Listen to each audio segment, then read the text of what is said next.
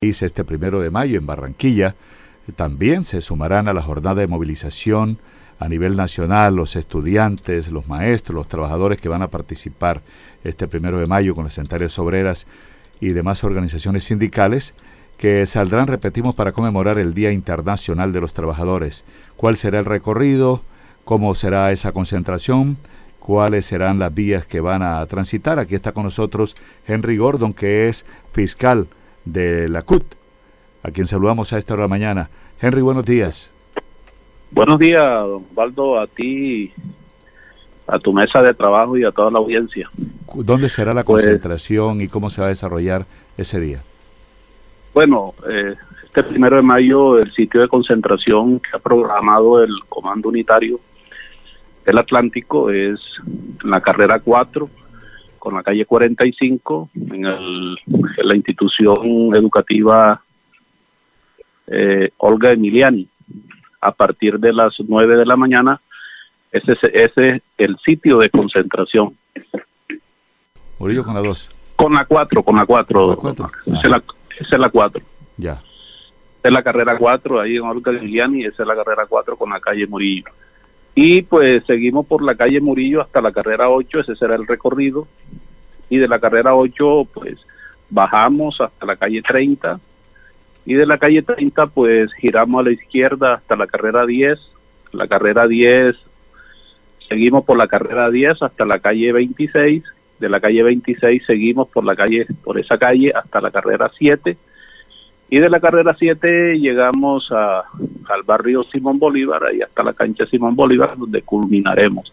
Eso tiene un recorrido aproximado de 4.5 kilómetros y ese sería el recorrido que, que, ha programado el comando unitario. Inicialmente en la salida pues se darán todas las intervenciones eh, de las centrales obreras, de las organizaciones sindicales, de maestros y toda la, todo, eh, digamos, eh, las organizaciones sociales, estudiantiles, eh, campesinos tendrán pues la vocería para expresar ese día los saludos.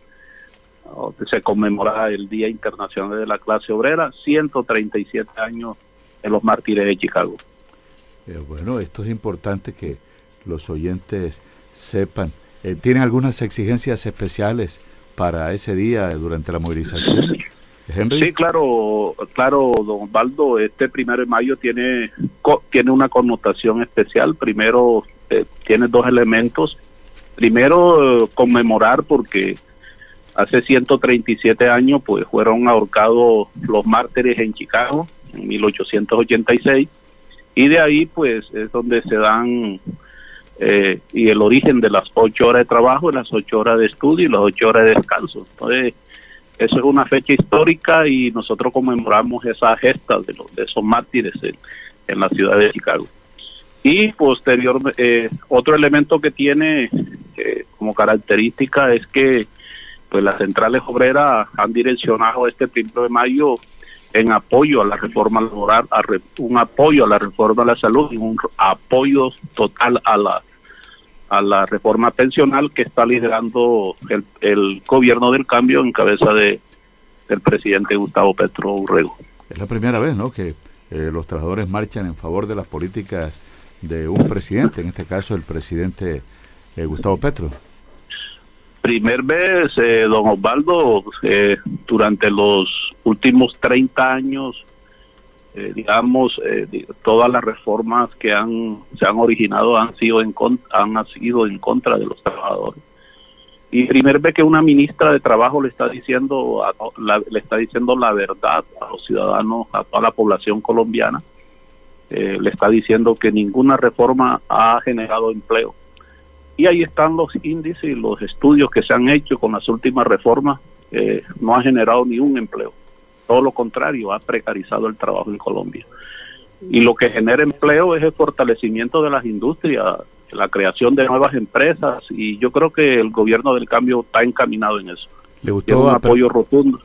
es un apoyo rotundo nuestro a toda esa reforma que fortalece la contratación laboral, que fortalece devolver a los trabajadores lo que en otra hora pues teníamos y que fue fue despojado eh, de un plumazo por, por, los gobiernos eh, anteriores y ese es un apoyo rotundo a esa reforma laboral que busca dignificar el trabajo en Colombia.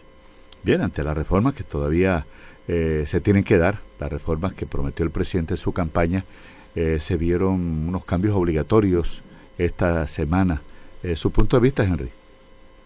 Bueno, este, ahí la sorpresa que nos llevamos nosotros fue el cambio de la ministra de Salud, porque fue una ministra que se ha jugado todo, todo por, por esa gran reforma, pero bueno, el presidente en su, en su sabia decisión y como, como autoridad administrativa del pueblo colombiano, pues eh, tiene la facultad de hacer eso.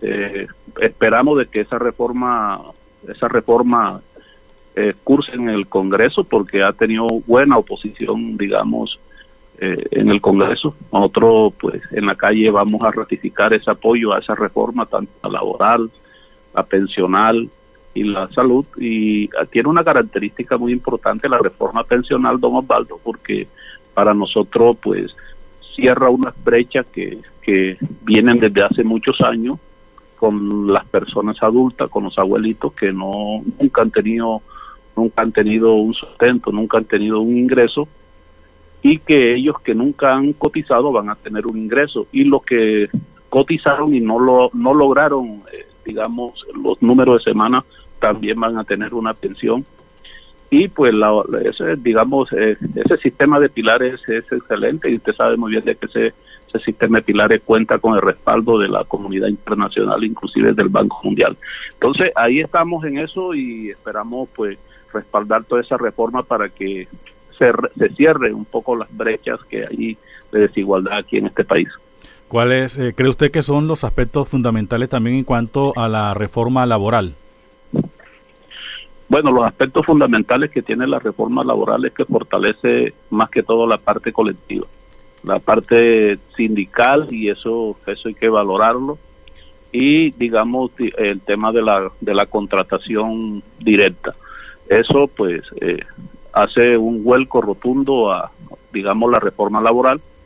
Y eso, digamos, es lo que nosotros pues eh, hemos venido luchando y hemos venido protestando y hemos salido a la calle a buscar dignificar, digamos, la contratación en Colombia.